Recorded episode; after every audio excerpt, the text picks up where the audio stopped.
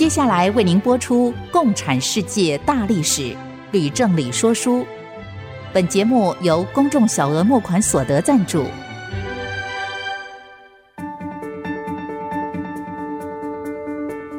共产主义的兴衰影响近两百年来的全球局势。认识共产主义，才能掌握二十一世纪的国际发展。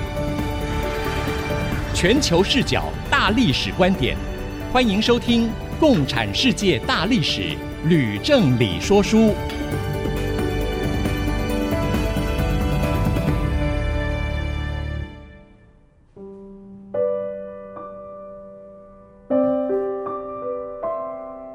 欢迎朋友们收听《共产世界大历史》吕正理说书的节目，我是徐凡，我是吕正理。今天的老师呢，跟我们听众朋友分享第五十四讲美苏阵营在非洲角逐二。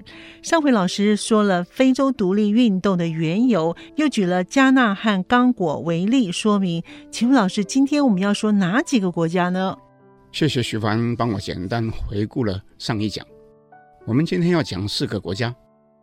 分别是民主刚果、几内亚比索、安哥拉跟埃及。其中，民主刚果原本是比利时的殖民地，几内亚比索和安哥拉都是葡萄牙的殖民地，所以是一并讲。至于埃及，我先前其实已经叙述过，只是这个国家又发生影响巨大的变化，所以呢，我要回来叙述后续的发展。不过，我也必须提醒听众一件事：嗯，在这些国家里面发生的革命跟反革命，哈，都和美苏两个集团的角力，哈，脱不了关系。如果呢不记住这一点，就没有办法明白非洲的独立运动为什么是这样的复杂、这样的血腥、规模又这样的大。谢谢老师的说明，真是太好了。今天老师要说四段故事，那第一段是有关于民主刚果，是不是可以请老师就跟我们听众朋友先开始分享了呢？好的，我们就先说民主刚果。好，我们在上一讲里面已经说过啊，民主刚果即是原先的比属刚果，位在非洲的正中央。嗯，它的全名是刚果民主共和国 （Democratic Republic of Congo）。民主刚果的独立运动牵涉的问题非常的广，而且复杂，是一个十分具有代表性的案例，所以我就尽量的详细讲，希望能够讲得清楚。好的，我们就请老师呢慢慢的说，越仔细越好，让我们的听众朋友更清楚。首先我要说的是，民主刚果在独立之前，有很多人致力于反抗比利时殖民政府，但是内部的。派系对立十分严重，其中最为人所注目的是一位名叫卢木巴的人。老师，那卢木巴他是一个什么样的人呢？卢木巴曾经在教会学校里面读书，他善于演讲，也曾经担任过政府雇员工会的领导人。后来就自己决定阻挡，以和平抗争的方法呢来追求独立。当时由于殖民地的反抗力量越来越强大，动乱呢就逐渐升高，所以比利时的政府被迫呢，在一九六零年初，在布鲁塞尔召开一个圆桌会议，邀请所有殖民地的政党派代表来参加。老师，那召开圆桌会议，哎，这是个好主意啊！那请问会议有什么样的结论吗？会中决议定六月三十号。为独立日，又决定民主刚果独立之后，由卢木巴担任总理。不过呢，同时也请他的政敌叫做卡沙佛布哈担任总统。可是呢，卢木巴和卡沙佛布两个人之间呢，不幸存在着几乎是无法调和的矛盾。它的根源呢，不仅是在党派的政治利益、私人的利益。也在意识形态和部署的观念。诶，那这有什么不同呢？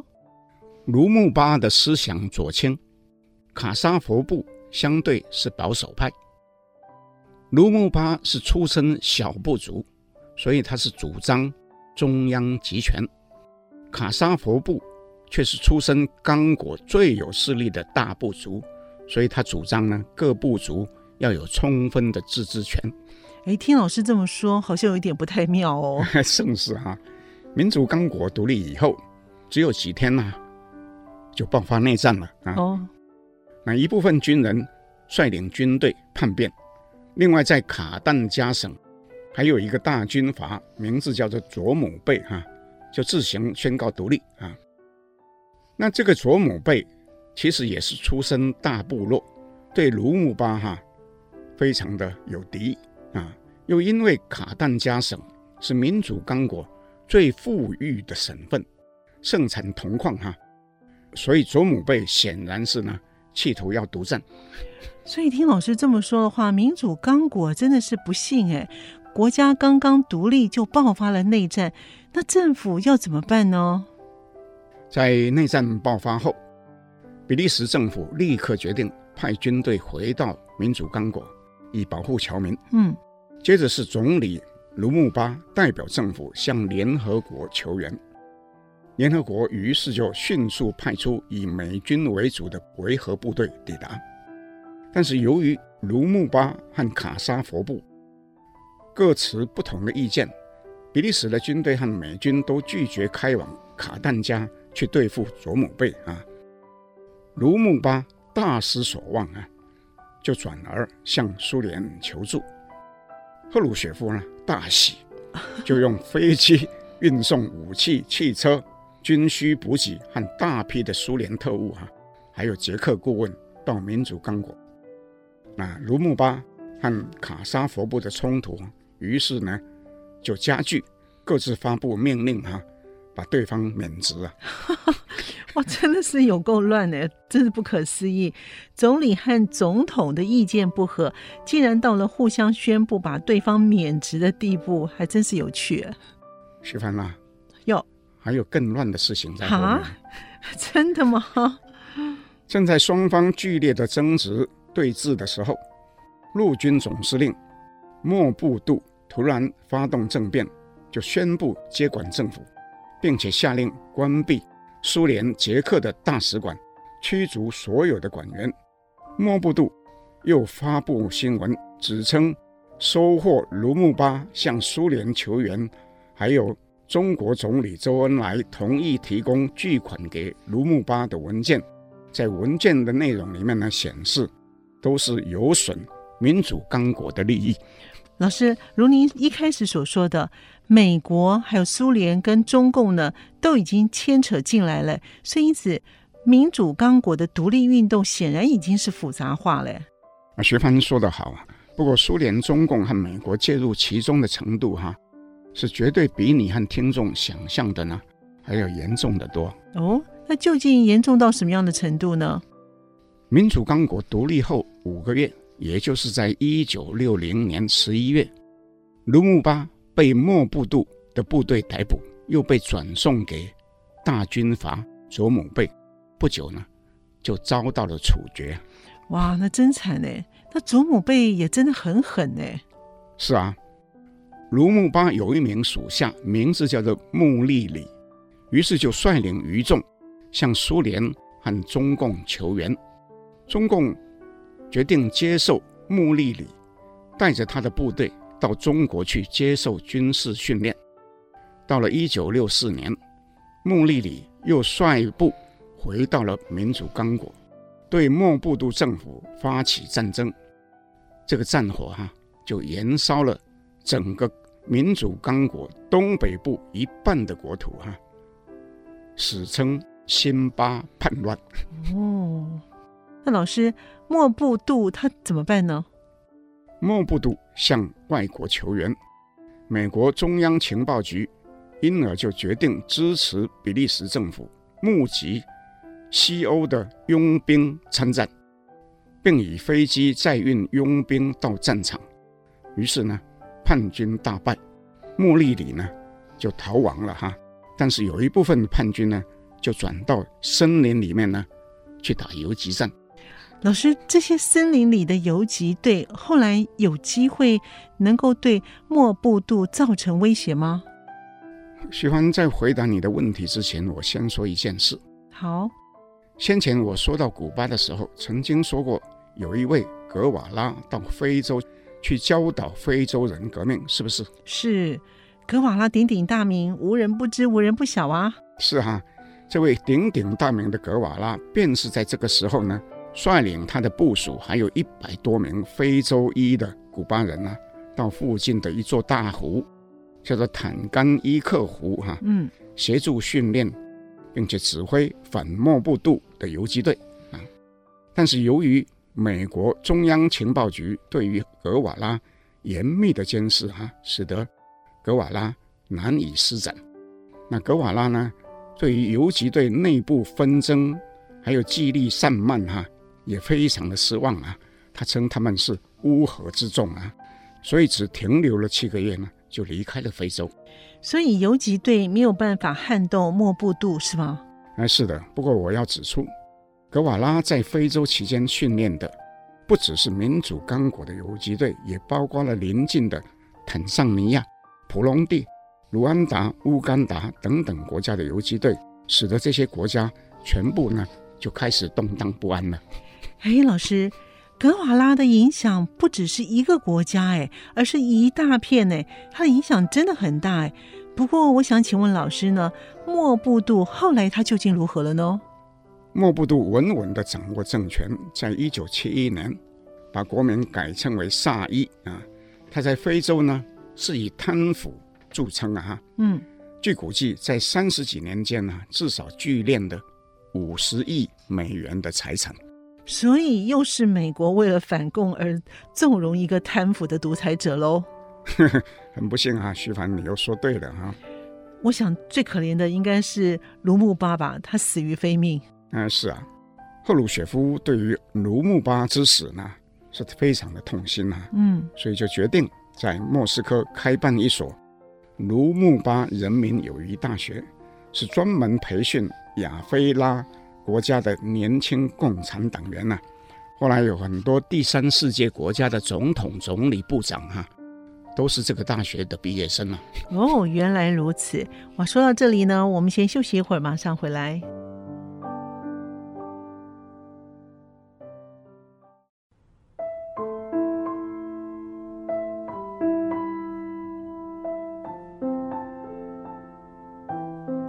迎朋友们继续回到《共产世界大历史吕振理说书》的节目。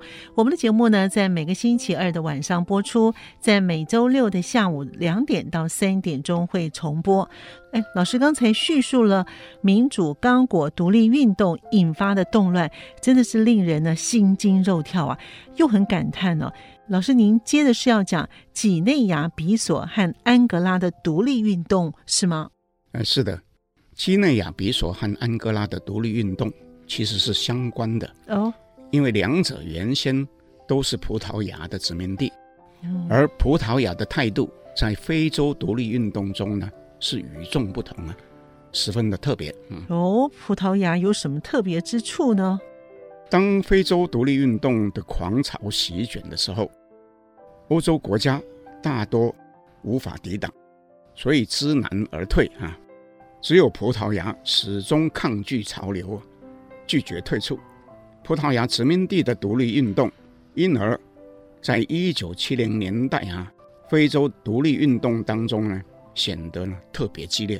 嘿，奇怪了，别的大国都知难而退，葡萄牙这么小，为什么会拒绝退出呢？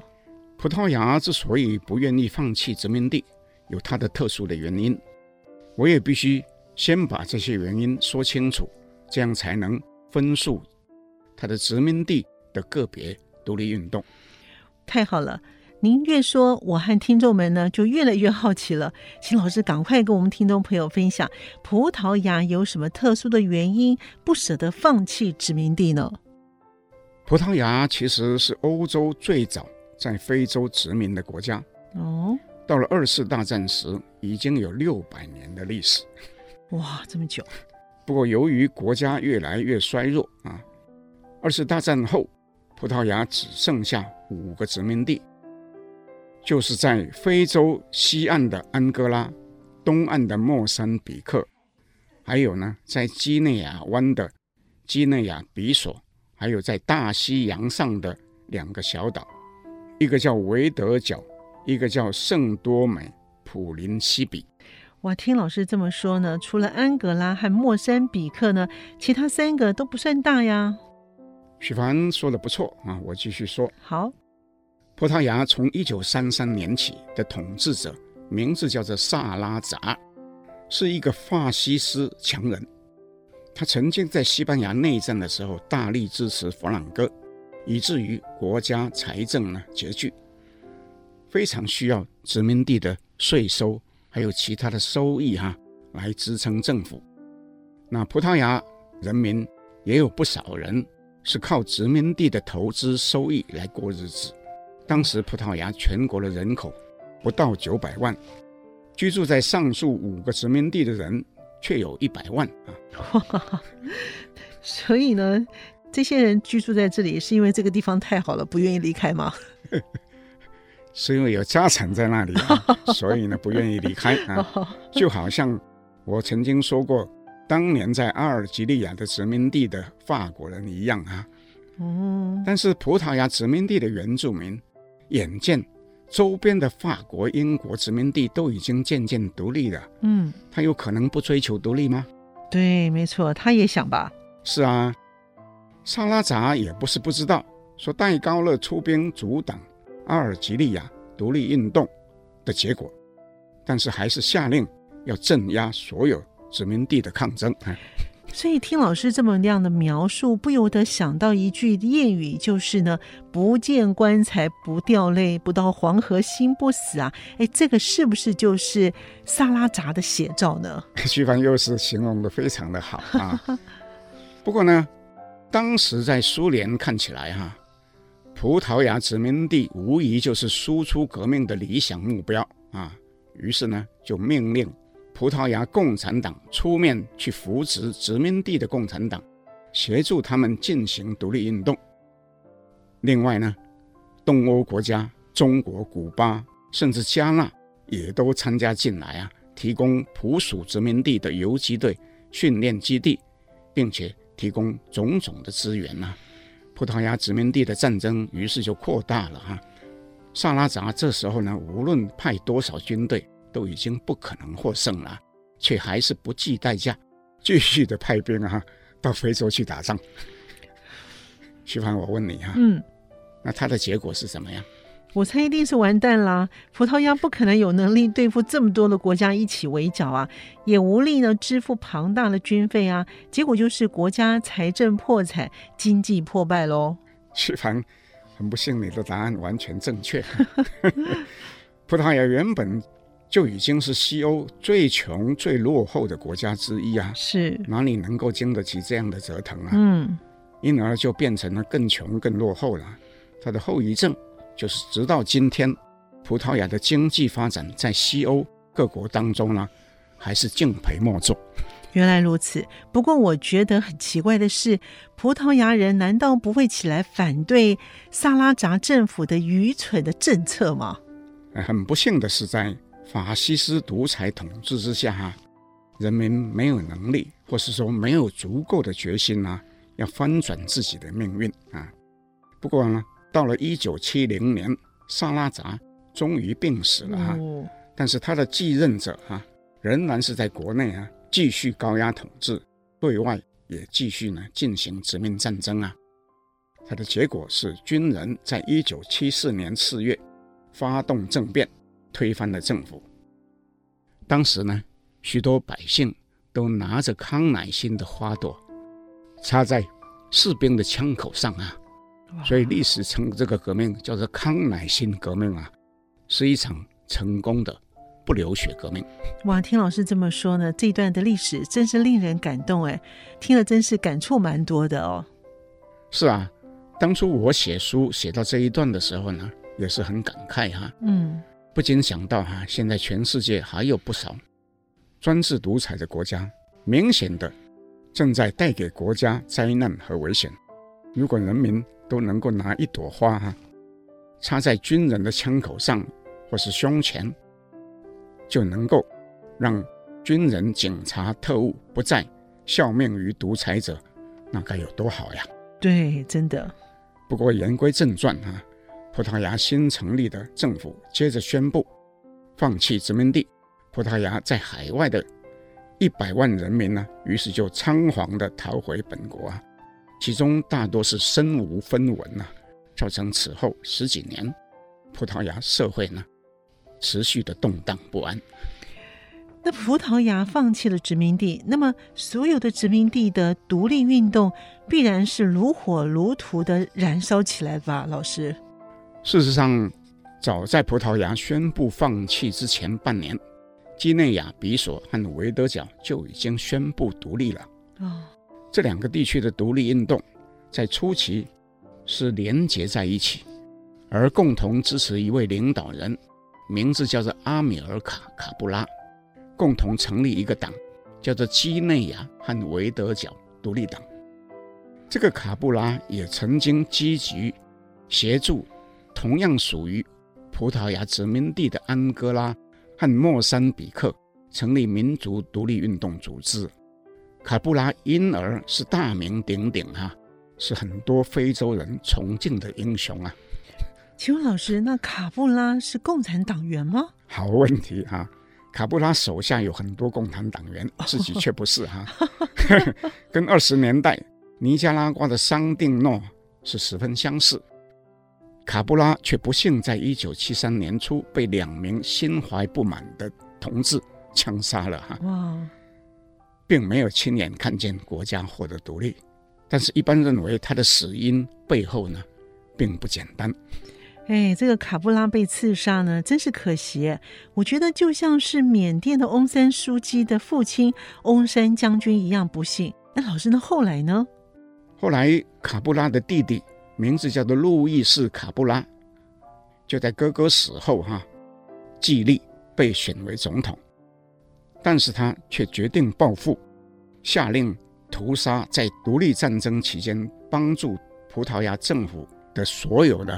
所谓的叛徒啊，并且在党内进行大清洗啊，杀了几千人呢、啊。哇！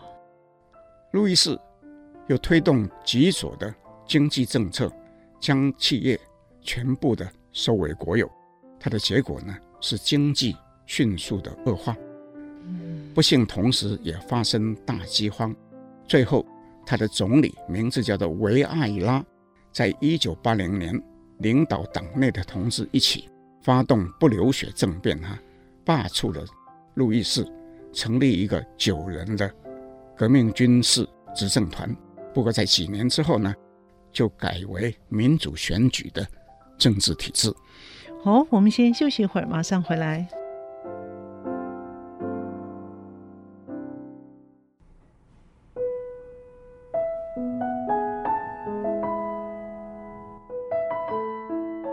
欢迎朋友们继续回到《共产世界大历史吕正理说书》的节目。老师，几内亚比索虽然发生了暗杀，还有实施社会主义极左的政策、政变等等，幸好呢，并没有发生流血遍地的大动乱。那么，同属前葡萄牙殖民地的莫桑比克以及安哥拉，那他们的状况如何呢？很不幸，莫桑比克和安哥拉都爆发了。在非洲堪称是最血腥、规模最大的内战。哇，那真是糟糕了！竟然有这样大的差别，为什么呢？葡萄牙宣布放弃殖民地之后，葡属的莫桑比克跟安哥拉都在一九七五年先后宣布独立，嗯，并且都成立了人民共和国，宣称将奉行马列主义。哎，为什么是人民共和国？为什么要宣称奉行马列主义呢？那徐帆问得好，奉行马列主义并不是全民的共识，而只是一部分人的主张，其他的人不能接受，所以内战就爆发了。两国都一样，同时爆发内战吗？哎，不错，不但是原因一样，而且由于内部发生分裂，过程也相似。都有美国和苏联分别支持其中的一方，更严重的是，南非和古巴又分别出兵为美国和苏联打代理战争。哦，难怪老师会说战争规模很大，原来不只是内战啊，还有南非跟古巴参战。老师，古巴是苏联的马前卒，那参战并不奇怪，但是南非呢，他为什么要参战呢？好问题哈、啊，不过我要说哈、啊，安哥拉战争和莫桑比克战争的原因和过程，既然都相似，我就没有必要重复的叙述。只讲一边好吗？好，那当然，老师您要先说哪一国呢？我就举安哥拉为例好了。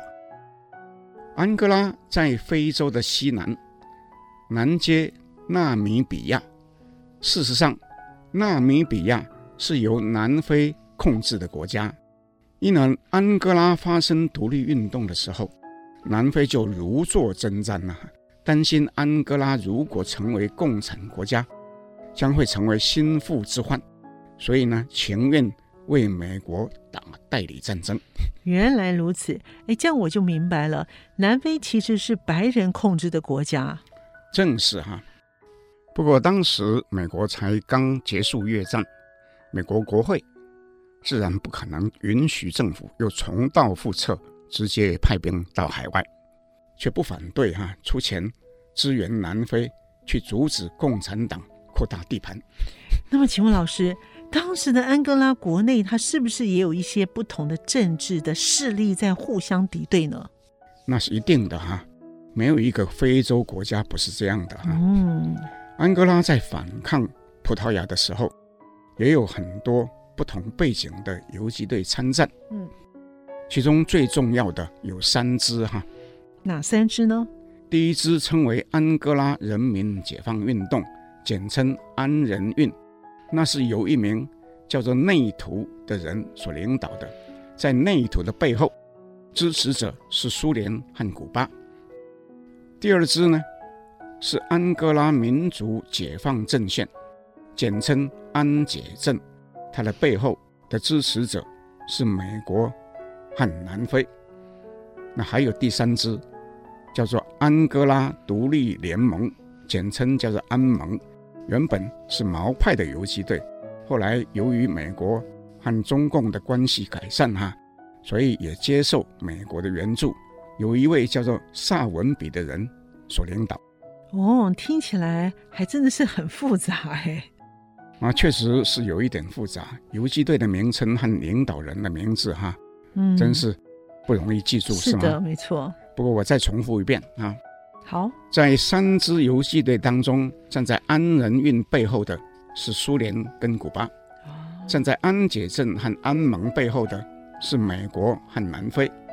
那我还要补充一点，三支游击队不仅在政治意识形态上有很大的差距，并且是分由三十几个不同的部族所组成的，所以呢，在族群认同也有非常深的矛盾。这和我刚刚说到的民主刚果的种族复杂哈，基本上是没有两样，并且是让美苏阵营很容易在其中分化的重要原因之一。诶，不过我不太明白的，老师，既然有三支游击队，为什么在新国家成立后就宣称成立人民共和国，奉行马列主义呢？原因其实很简单，当葡萄牙人决定撤退的时候。安人运首先占据了首都卢安达，却根本不跟安盟和安解阵商量，就自行宣布成立新政府，说要奉行共产主义。安仁运的首领内图又自封为总统，那这个安盟跟安杰镇当然就不干啦，就决定联合共组另外一个政府，内战于是就爆发了。这时候南非不能做事。立刻就出兵支援安盟和安杰镇，美国于是在背后呢出钱出力啊。所以老师，您说这是一场大战，究竟有多大？他花多少钱呢？据估计，美国在第一年就花了三亿美金。哇！苏联也运送大批的飞机、大炮、装甲车，还有空运古巴的部队一万五千人到安哥拉，同样也是花费惊人啊。真的是花费惊人啊！那苏联竟然是空运古巴军队一万五千人到安哥拉，哎，啊，真的是太惊人了。那只是刚开始啊！啊，刚开始。事实上，这场战争从一开始就无法停止，竟然就打了十几年，并且越滚越大。据估计，哈，古巴的部队最多的时候呢，达到了五万人了。光是古巴军队就有五万人呢，那如果再加上安仁运，到底有多少人呢？那起码是几十万啊。哦，如果把敌对方的南非和安杰镇安盟的军队一起算哈。那起码是乘上四五倍，这样大规模的战争啊，不只是导致数万人战死，也必然导致数十万平民死伤，还有数百万的难民啊流离失所、无家可归啊。说起来，真是的是可怜。是战火下的人民颠沛流离啊，好像是非洲人民在独立运动当中无法逃避的一种宿命。哎，许凡说得好。更加可叹的是，哈，这不光是打内战，也是外面来的南非、古巴为美国、苏联而打的代理战争。是没错，老师真的说得好。不过，我想呢，再请问老师的是，美国人有钱可以把仗一直打下去，但是苏联人可以一直这样的支撑下去吗？这又是个好问题哈。打仗当然花钱哈，苏联由于远远不如美国富有，渐渐就无法支持。但是还是咬着牙苦撑哈、啊，最后竟撑到苏联自己在一九九一年解体前夕哈、啊、才停止。因而哈、啊，关于安哥拉战争，我就暂时讲到这里。等到以后讲到苏联解体的时候，我再回来讲这一段历史。好的，不过呢，我们现在在这边要休息一会儿，马上回来喽。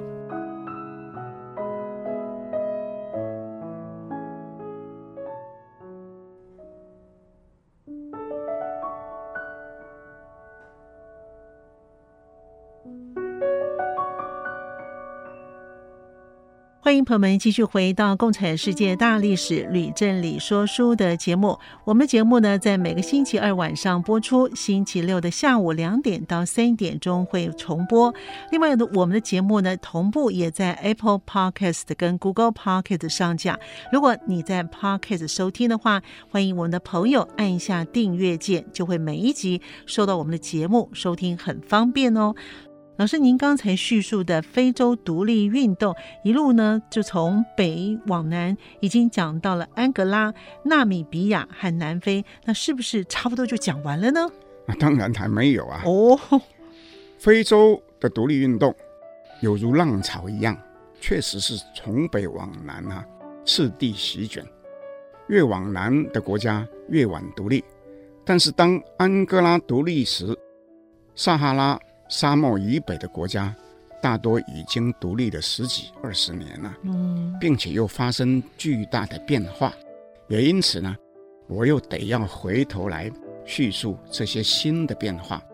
其中最早发生变化的，正是最早独立的埃及。哦，请问老师，埃及发生了什么样的变化呢？我先和听众复习一下。好，回溯一九六七年六月。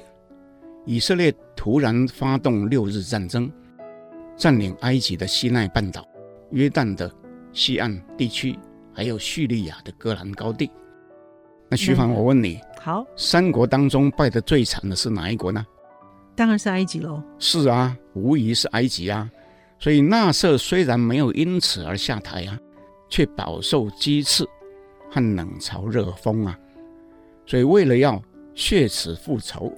他就决定要请苏联提供更多的武器，替埃及训练更多的军队。埃及所聘的苏联顾问人数呢，竟超过了五千人呐、并且呢，遍布在所有的军队和情治机关里面。实际上哈，埃及已经成为苏联的半个卫星国家了。哦，所以呢，很多人是为了复仇，要扳回面子。真的是什么事情都肯做哎，不过纳瑟这么做是不是会引起属下的不满呢？啊，那是当然，也有人直接对他说：“嗯，那说话有用吗？”我这样说吧，纳瑟虽然为人正直而且廉洁，却有强烈的权力欲和疑心病。嗯，很多不满的属下因而都遭到整肃哈。不过呢。有一位当年也曾经参加自由军官组织，和纳瑟一起推翻埃及王室的人，叫做沙达特。嗯，却因为对纳瑟始终表现的忠心耿耿，行事又极端的低调，因而就获得纳瑟信赖，被任命为副总统。所以不该说话的时候，还是要保持沉默的好，是吗？是啊，有时候还是要先看看情况哈。嗯，纳瑟虽然不是一个穷凶恶极的人哈，并不需要离开他。但是还要能够自保，是不是啊？是。那后来呢？不料纳瑟在一九七零年九月因为心脏病发而死。哦。沙达特于是依法接任为总统。哇！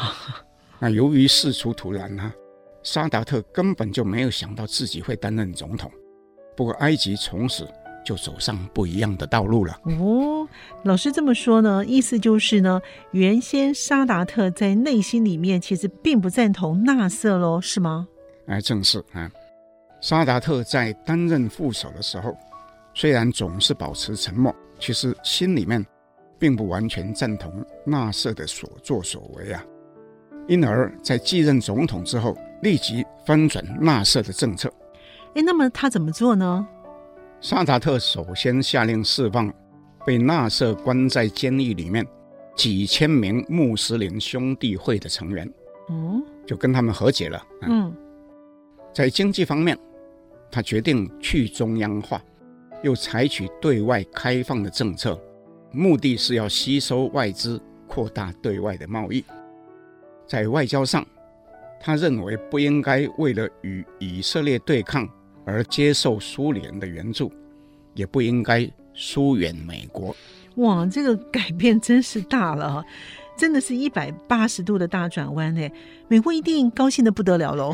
那是当然的哈。哦，美国尼克森总统在获得埃及的暗示以后，急忙就派国务卿罗吉斯访问开罗，极力的拉拢沙达特。那么罗杰斯访问之后有什么样的结果呢？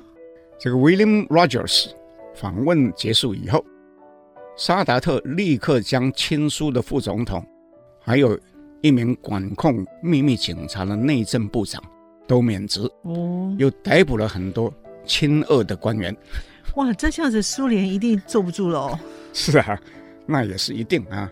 苏共总书记布里兹内夫大吃一惊，也派高级代表团访问埃及，但是呢，已经无法改变。沙达特的决定，苏共于是改采恫吓威胁的方法，但是沙达特的回应是下令将苏联顾问全部驱逐出境。哇！我猜沙达特还没有上台时，对苏联呢必定是非常感冒了，忍耐很久喽。所以呢，现在态度呢这么强烈。不过他的骨头也很硬哎。那后来呢？我们这样说吧，有了美国答应撑腰。沙达特当然不怕苏联的威胁哦，对哦。但是沙达特和所有埃及人对于六日战争的耻辱，哈，是始终不能忘怀。嗯，所以就要求以色列归还西奈半岛。可是以色列呢，却悍然拒绝。因而，沙达特虽然驱逐了苏联顾问，却继续向苏联购买先进的战机。飞弹和战车，哎，那这不是很奇怪吗？所以另有一部分历史家有不同的讲法，说沙达特驱逐苏联顾问呢、啊，是一种障眼法。嗯，有一部分是为了要让以色列人误以为他宣称要对以色列发动战争，只是嘴巴上说说而已。嘿，这种说法我从来没有听过，哎，真是蛮新鲜的。所以呢，以色列就上当喽。梅尔夫人领导的以色列政府确实是不相信阿拉伯人会发起攻击，所以没有任何的防备。它的结果是什么呢？嗯，是什么呢？是一九七三年十月，埃及联合叙利亚还有其他阿拉伯国家对以色列发起突击，这就是第四次。中东战争哦，这我记得，这次的战争呢，也称为赎罪日战争，因为呢，这一天呢是犹太人最神圣的日子，什么事情都不能做，是吗？是啊。那结果如何呢？以色列人措手不及，在战争初期大败。但是如果真的战败，就亡国了哈。嗯。所以到最后就反败为胜哈。那埃及和叙利亚节节败退哈。以色列的大军就长驱直入，嗯，那萨达特不就惨了吗？还好啊，在美国的强大压力之下啊，以色列最后不得不奉命撤军。嗯，老师您说的赎罪日战争呢、啊？哎，真的是蛮有意思的。不过我想请问的是，赎罪日战争那后来究竟有什么样的影响呢？啊，那影响可大了啊。哦，怎么说呢？由于阿拉伯人都认为美国在战争中是站在以色列的一方啊，嗯，所以都非常的生气哈，所以在战后就发起石油禁运，导致全球爆发石油危机啊。哦，真的耶！我想起来了，台湾也受到非常大的影响。不过也因为这样子，美国后来又强迫以色列和埃及谈和。那我们说回来，这个萨达特。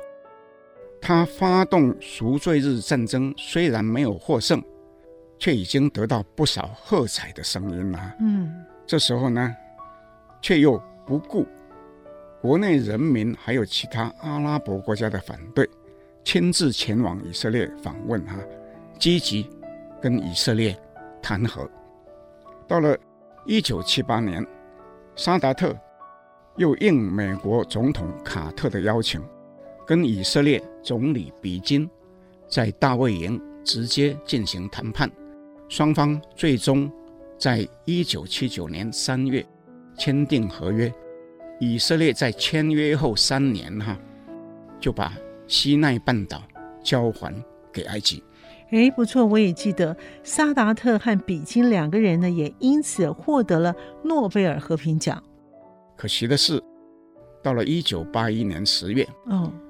萨达特在举行阅兵典礼的时候，突然遭到投掷手榴弹和步枪扫射，哈，不幸就死了，哈。所以是由副总统穆巴拉克继任为总统。那么在此之后，埃及又走上另外一条不同的道路。哇，好快哦！听故事呢，又接近尾声了。那也在节目当中的尾声呢，要跟我们的听众朋友分享了。